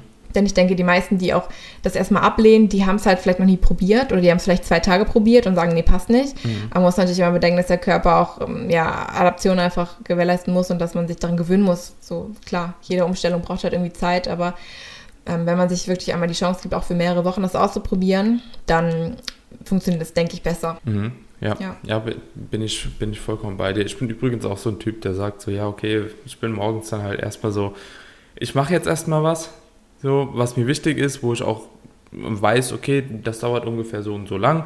So, und danach belohne ich mich dann quasi auch schon so, ne? Weil ich weiß, okay, ich habe schon mal den ersten Arbeitsblock, ohne ja, wir auch wieder so die Zeit für Essen, sage ich mal, zu verschwenden irgendwo, ne? Also mir, mir ja. die Zeit halt, weil das ist ja doch immer dann meistens, gerade wenn man von zu Hause arbeitet, du kennst es wahrscheinlich auch, so, dann, dann bereitet man sich halt irgendwie was zu, was auch einigermaßen gut aussieht dann zumindest und also man, man macht kein Meal Prep halt in dem Sinne so und kann jeden Tag so seine Mahlzeiten abessen, sondern man macht sich halt eben immer was und das dauert halt einfach so. Also deswegen versuche ich auch ein bisschen weniger einfach zu essen, so am Tag von der Mahlzeitenfrequenz her. Aber wie du schon sagst, im Aufbau ist das auch nochmal ein bisschen was anderes wie in der Diät. Also was mir Absolut, eben noch ja. eingefallen ist, so ein cooles Sprichwort, eat to train and don't train to eat. So, als Kraftsportler, ja. ne? Ist simpel, ja. aber genau das ist es halt. So, guck, dass du halt eben dein Essen so timest und so aufteilst über den Tag, um halt eben bestmögliche Performance im Training zu bringen. So. Und nicht irgendwie richtig, richtig. so viel zu trainieren, um noch mehr essen zu können. Das sehe ich auch ganz oft bei Steps. Ja. Beispielsweise. Ja. So, dass ganz viele ja, Leute irgendwie Schritte so 15.000 oder so machen wollen, 20.000, nur um halt irgendwie vielleicht 200 Kalorien mehr zu essen. So das, äh, ja. ja, ja, ja, das ist halt, das gleicht sich dann irgendwie auch nicht mehr aus ne, mit dem Effort, den man dann da reinbringen muss, um dann irgendwie, keine Ahnung, 10 Gramm mehr Nussmus zu essen. Im Endeffekt, klar, es ist immer schön, wenn man ähm, sich bewegt hat und sich dann im Endeffekt ja auch irgendwo belohnt dann mit, hm. äh, mit einer schönen Mahlzeit. Ne? Ich denke, dass man da nicht das ausschließt. Also ich, ich train auch to eat, so, ne? Klar, ich ja, mag halt einfach ja, essen klar, und klar. deswegen trainiere ich auch, weil ist halt geil, so zu essen und würde ich weniger trainieren, dann könnte ich halt auch weniger essen. Aber klar, also die Ernährung sollte auf jeden Fall auf äh, das Leistungsziel abgestimmt sein, wenn das, wenn die Leistung denn ein wichtiges Ziel ist. Ne? Also man sollte halt nicht sagen, gut, ich möchte das und das Leistungsziel erreichen, aber ich bin nicht bereit dafür, jetzt irgendwie meine Mahlzeiten umzustellen, weil das ist einfach etwas, glaube ich, wo viele dran schrauben können. Ja. Gerade auch, gerade auch Athleten, die sich auch schon ja, besser auskennen, die auch schon länger trainieren und die auch schon weiter raus, die weiter hinaus wollen sozusagen, dass die einfach sagen können, gut, ich arbeite mit dem Mealtime jetzt auch noch mal ein bisschen schlauer einfach mhm. und ich gehe mal aus meiner Komfortzone raus. Das war für mich aber auch lange Zeit schwierig. Ich habe früher auch immer nüchtern trainiert, weil ich dachte, okay, ich finde es am coolsten, morgens mit einem flachen Bauch zu trainieren und wenn ich noch nichts gegessen habe und ich fühle mich lean und ich fühle mich keine Ahnung, frisch und irgendwie einfach kann durch die Gegend springen, so, mhm. weil ich auch noch nichts gegessen habe, ähm, bis ich dann mal gemerkt habe, krass, ist einfach geil, wenn ich eine Mahlzeit esse, zwei Stunden verdaue und dann mal trainiere und was dann eigentlich dabei rauskommen kann. Und ich denke, dass da viele auch noch Potenzial nach oben haben, wenn sie da ein bisschen mehr drauf achten würden. Mhm. Ja, also ich glaube, man sollte das wirklich so für sich selbst immer abwägen, ne? weil die Argumente jetzt, die du gebracht hast, muss ich sagen, sind auch wieder gut. Ne? Also so in der Offseason würde ich sagen, okay, das sind aber gute Argumente, um halt eben trotzdem nüchtern zu trainieren, wenn man abends zumindest eine große Mahlzeit noch gegessen hat. So, weil ja. wenn du sagst, okay, du hast halt eben mega gutes Wohlbefinden, du fühlst dich gut, du, du, du siehst gut aus, so, du hast richtig Bock halt eben dann auch Gas zu geben und wenn dir das halt eben mehr Trainingsleistung bringt, ja, wenn du dadurch härter in eine Einheit beispielsweise reingehen kannst, so, dann ist es wieder auch so ein Argument, kann man eventuell dann doch vorziehen, so, ja, wie wenn du sagst, okay, ich fühle mich halt so träge, unwohl und ja, keine Ahnung. Also du weißt, was ich meine, so, ne? Das ist halt eben sehr, sehr Voll, situativ ja. und ich denke, da sind wir uns auch einig. Aber für die meisten ist es halt wirklich so, Kohlenhydrate vorm Training heben ein bisschen die Performance, ne? So, ob, ja, obwohl ich letztens voll. irgendwie bei Bill Campbell habe ich einen Beitrag gesehen. Kennst du den, Bill Campbell? Ja, ja, auf jeden Fall. Ja, da habe ich einen Beitrag gesehen auf Instagram. Der macht ja immer so diese kleinen, äh, kleinen, mhm. kleinen Feeds, wo er irgendwelche Fragerunden macht und so. Da ging es auch um Pre-Workout-Carbs und er sagt halt eben, oder da hat er auch irgendwie geschrieben, so Pre-Workout-Carbs heben nicht die Performance im Training. So, ja, und da ja. habe ich auch gedacht, okay. Das ist witzig, ähm, ja bin ich nicht der Meinung. So, ne? Also ich glaube, das ist auch sehr situativ und natürlich ähm, kommt es ja auch immer so ein bisschen auf das Studiendesign an, sind die jetzt in der Diät, sind die in der Offseason und so weiter und so fort, so wie viel trainieren die, keine Ahnung. Aber alleine, wenn ich weiß, also ganz ehrlich, so, das ist auch viel Psyche. Ne? Also ich sage nicht, dass die Kohlenhydrate letzten Endes alleine dafür verantwortlich sind, dass die Trainingsleistung irgendwie positiv beeinflusst wird, sondern auch die Psyche. Wenn ich weiß, ich habe Bock, ich habe Kohlenhydrate mhm. gegessen, so, ich werde gleich mhm. stark sein, so, dann bin ich stark. ja, ich so. weiß genau, was du meinst. Ja, das ist auch witzig, ich habe da letztens auch einen Beitrag drüber ähm, geschrieben, weil ich das auch gelesen habe, ähm, da habe ich eine Studie gefunden und dann die Überschrift hieß halt irgendwie, sind die Benefits von Pre-Workout Carbs only in your head oder so, mhm. ne? Also es ist alles ja. nur psychisch bedingt so. Und dann gab es halt die Studie, dass also quasi eine Kontrollgruppe hat halt nichts vom Training gegessen, eine Gruppe hat halt hochkalorisch gegessen mhm. mit vielen Carbs, ähm, mehr Kalorien und die andere Gruppe hat Low Carb gegessen und low kalorisch sozusagen, mhm. trotzdem aber eine Mahlzeit gehabt und sie haben es halt nicht unterscheiden können, je nach, also wie die Mahlzeit halt aussah. Ich weiß nicht, mhm. ich glaube, es war irgendwie ein Shake oder so, so dass man halt nicht erkennen konnte, mhm. okay, sind jetzt Carbs drin, ist jetzt High Calorie oder nicht High Calorie. Und es war tatsächlich so, dass die beiden Gruppen ungefähr gleich performt haben. Mhm. Also die High Carb Gruppe war nicht besser performt als die Low Energy Gruppe. Ne? Mhm. So, sie haben beide besser performt als die Placebo Gruppe, also die, die mhm. keine, keine Kalorien vorher hatten. Aber kann natürlich auch wieder Placebo sein im Endeffekt. Aber im Endeffekt war halt der Schluss, das Resultat aus der Studie, dass tatsächlich eher so das Sättigungsgefühl dafür sorgt, dass du halt besser performen kannst, dass jetzt der Hunger dich im Training nicht ablenkt davon, besser zu performen. Und es gar nicht mehr so um die, um den Amount von den Carbs geht, mhm. die du halt vom Training zu dir nimmst, sondern einfach, dass du was im Bauch hast und dass das eigentlich eher das Ausschlaggebende ist. So, mhm. das war dann natürlich aber auch wieder die Frage, Diskussion war dann, okay, wie haben sie halt vorher gegessen am mhm. Abend? Ja, ne? ja. Ähm, ja, hatten sie halt Carbs vorher oder nicht? Mhm. Ist, ist schwer Das ist dann so die, die Sache. Aber das fand ich mega spannend, auch mhm. was, was du halt sagst dass es nicht unbedingt die Carbs sind vorm Training, die dich jetzt deine Leistung krass boosten. So klar, wir brauchen irgendwie Kohlenhydrate, so das ist halt schon key. Ähm, aber wann die jetzt im System angekommen sind, ist vielleicht erstmal gar nicht so relevant. Mhm. Ja, ja, es hört sich an wie irgendwie ein Messartikel, kann das sein? Ja, ja. habe ich auch gelesen. bist, bist, du auch bei denen subscribed? Ja, ja. Ja, ja, weil das ist immer so eine Fragestellung, die die quasi in ihren Artikel haben. Also, ich finde Mess auch ziemlich cool. Also kurzer ja, Shoutout an Mess an dieser meiner Stelle. Infos raus, ja.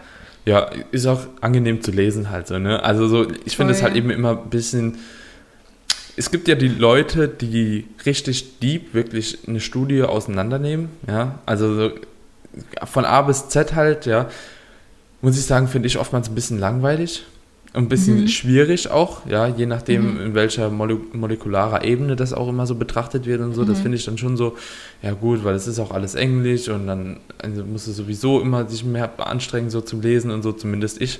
Und wenn ich dann Messartikel lese oder so, die sind halt mega einfach geschrieben, das, das lässt sich gut verstehen, äh, Kernaussage ja, ist klar und wenn du halt eben tiefer reingehen willst, das habe ich bei manchen Artikeln zumindest, dann haben die auch nochmal die anderen Studien halt verlinkt, so und dann kannst du wirklich nochmal so tiefer reingehen. So, das mache ich halt ab und zu aber wirklich auch nur so bei den Themen, wo ich weiß, okay, das wird interessant sein. Und das finde ich bei, also du kriegst es quasi schon vorpräsentiert, ob dich das Thema interessiert oder nicht.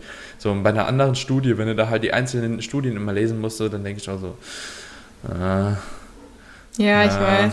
Oder, so, du, oder du recherchierst, du recherchierst für ein Thema und willst halt eigentlich so ein Ergebnis einfach nur belegt haben. So, mhm. Du weißt, dass, dass, es stimmt, du willst aber gerade nur Belege dafür suchen und dann liest du drei Jahre eine Studie und am Ende kommt halt nicht das raus, was du hören willst. Mhm.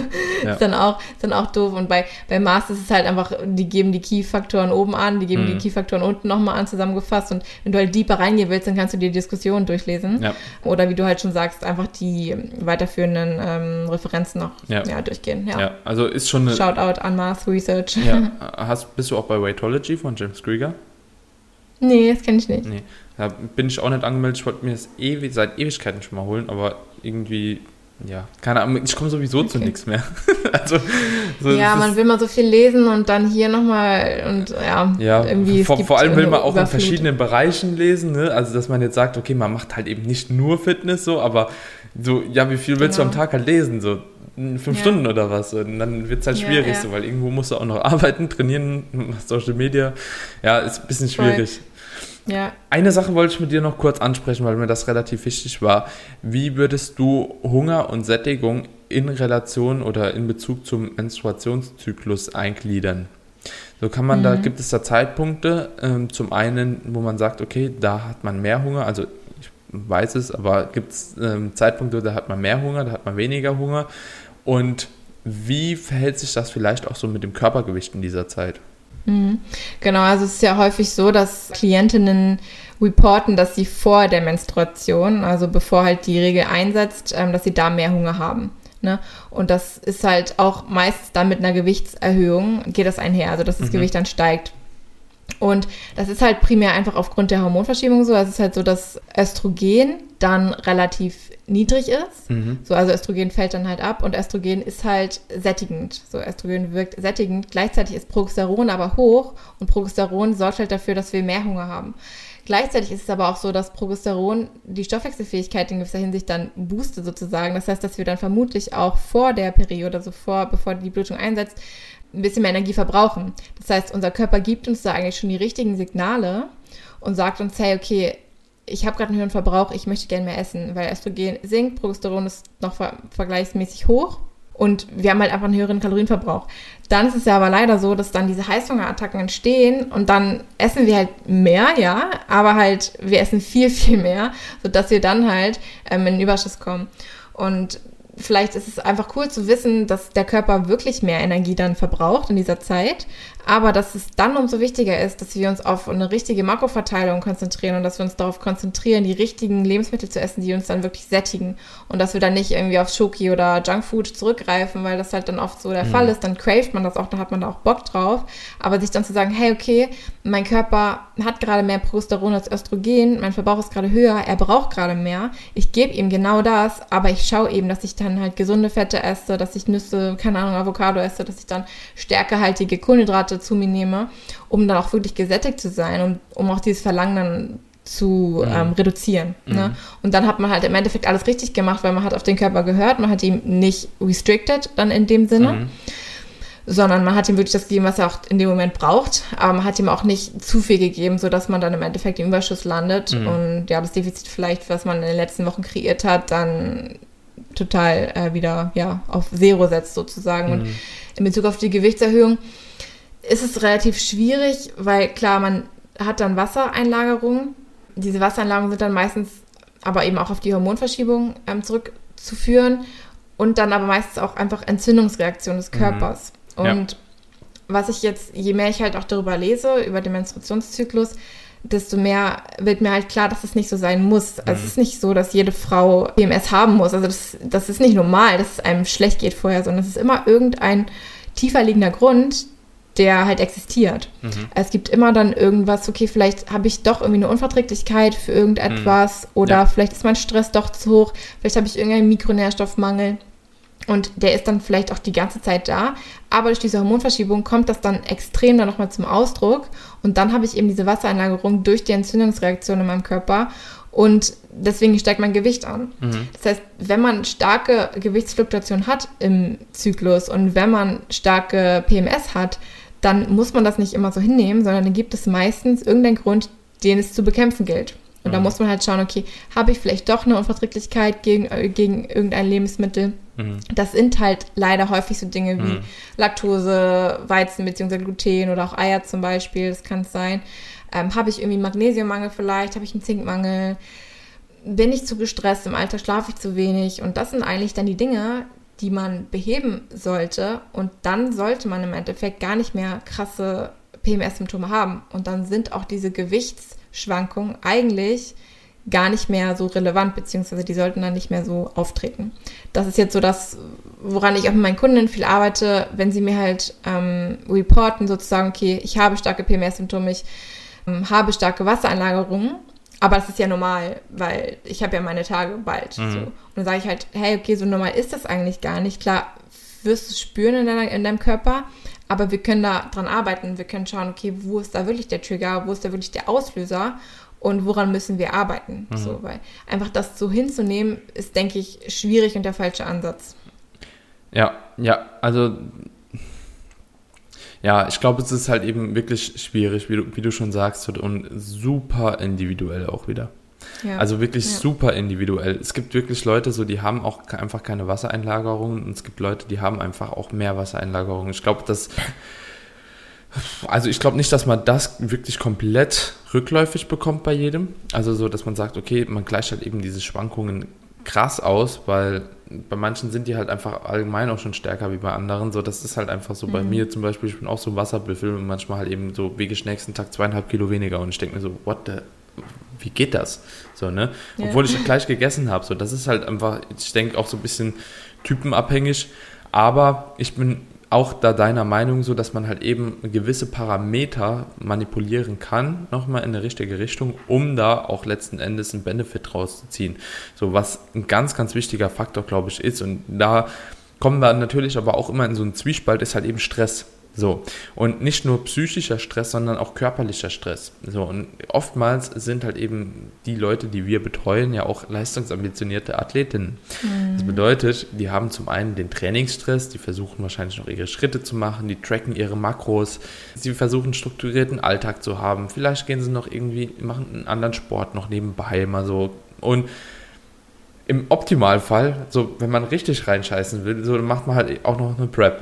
So, und mehr Stress, wie willst du mehr Stress kriegen? So, kannst doch einen Beziehungsschluss haben oder jemand stirbt in deinem Umfeld, aber das sind halt alles Faktoren, die da halt eben super stark mit einspielen, die man aber nicht so bedenkt. Ne? Also für einen selbst ist das normal, wenn man in dem Moment ist, aber der Körper, das ist dein Mindset, der das akzeptiert hat, aber nicht dein Körper. So, und das sind halt ja, eben zwei Paar Schuhe, ja. so Psyche und Körper kannst du nicht, ja, also so, die arbeiten quasi unabhängig voneinander. So. Und nur weil du es halt eben mental vertragen kannst, halt, keine Ahnung, auch irgendwie einen 18-Stunden-Job am Tag zu machen, so eine sechs Stunden zu schlafen, ist, ist cool, aber dann erwarte trotzdem nicht von deinem Körper, dass der das toleriert. So, und das ist halt ja. sehr, sehr wichtig. Ja, gerade was so die Erwartungen angeht, einfach, ne? Ich habe auch viele Kunden, die arbeiten halt im Schichtdienst und die sagen, okay, ich schlafe nur sechs Stunden, aber ich habe Blähung und ich mache keine Fortschritte im Training und mir geht's kacke. Mhm.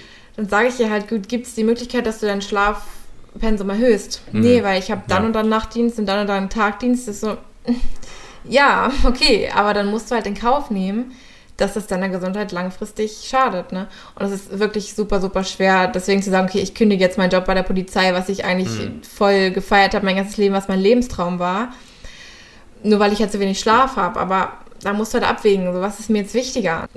Ja, also das ist, das ist wirklich auch ein sehr, sehr schwieriges Thema und Stress ist leider einfach der, die Ursache für Mhm. So viele Dinge. Ja. Das merkt man ja allein, weil man, wenn man mal im Urlaub ist, irgendwie eine Woche all-inclusive und keinen Stress hat oder irgendetwas, das Gewicht geht runter, wo du eigentlich mehr isst, obwohl du dich weniger mhm. bewegst und du fühlst dich so genial und mhm. dann ist das einfach ja der eindeutige Indikator dafür, dass Stress die ganze Zeit im Weg stand. Ja. Und da musst du einfach schauen, okay, was bin ich da bereit an der Stressreduktion zu feilen. Das ist ja. Thema, denke ich, ganz, ganz viele, ganz ja. viele Dinge. Jule, guter Abschluss. Daniel, ja. War eine coole Episode. Also wirklich eine sehr ja, coole Episode. Ich danke dir, dass du hier gewesen bist. Ähm, waren sehr, sehr geile Input, äh, Inputs, die du geliefert hast, auf jeden Fall. Ich könnte mir vorstellen, auch gerne nochmal eine Folge zu machen, weil ich glaube, wir hätten jetzt auch safe noch eine Stunde oder so reden können, aber irgendwo fällt die Aufmerksamkeitsspanne dann, glaube ich, von den Leuten. Wenn die Leute dich finden möchten, wo können sie dich denn finden? Wenn die jetzt sagen, so die Jule ist cool, die will ich verfolgen oder vielleicht auch ein Coaching oder was auch immer, hast du da was? Ja, genau. Also ihr könnt mir gerne auf Instagram folgen. Da heiße ich Jules Bikini, also einfach Jule und S dann hinterher und Bikini. Ich habe auch einen eigenen YouTube-Kanal. Da findet ihr mich unter Jule Schwebe. Genau, da dokumentiere ich gerade meine Prep und lade jede Woche ein Video hoch, um einfach ja meine Prep ganz genau zu dokumentieren. Das heißt, da erfahrt ihr alle Infos. Und ich habe auch mit der Marie Steffen zusammen einen Podcast, ähm, der heißt The Art of Health Podcast. Da dürft ihr auch sehr, sehr gerne reinschauen. Genau, und ansonsten über meinen ähm, Instagram kommt ihr auch auf meine Website, falls ihr an einem Coaching interessiert seid. genau, da würde ich mich sehr freuen, wenn ihr vorbeischaut. Alright, ich packe alles nochmal in die Show Notes, falls ihr es nicht finden solltet. Und dann denke ich, ja, werden die Leute schon wissen, wo sie hin müssen. Auf jeden Fall vielen Dank, dass du da gewesen bist. War eine mega coole Folge. Wirklich hat mir sehr, sehr viel Spaß gemacht. Und ich würde sagen, mir vielleicht nochmal auf ein neues. Sehr, sehr gerne. Bis dann, Daniel. Vielen Dank. Ciao, ciao. ciao. Vielen lieben Dank, dass du die Folge bis hierhin zu Ende gehört hast. Ich hoffe, du konntest einiges aus der Folge mitnehmen und dir hat die Episode gefallen. Persönlich muss ich sagen, war es ein sehr, sehr angenehmes Gespräch für mich und ich habe wirklich auch nochmal sehr, sehr coole Inputs von Jule bekommen, wie sie mit ihren Kundinnen arbeitet und ähm, natürlich kann man da auch immer selbst nochmal was rausziehen und dementsprechend bin ich auf jeden Fall sehr, sehr dankbar für die Episode. Wenn dir die Episode gefallen hat, dann würde es mich sehr freuen, wenn du die Episode natürlich auf deinen sozialen Medien teilst, vielleicht einen kleinen Screenshot machst, uns markierst und oder natürlich den The Age of Iron Podcast abonnierst bei Spotify, bei Apple Podcast, bei dieser, wo auch immer du die Episode gehört hast. Und ansonsten wünsche ich dir jetzt erstmal noch einen wunderschönen Tag, egal was du gerade machst, wo du gerade bist. Und wir hören uns in der nächsten Folge. Bis dann.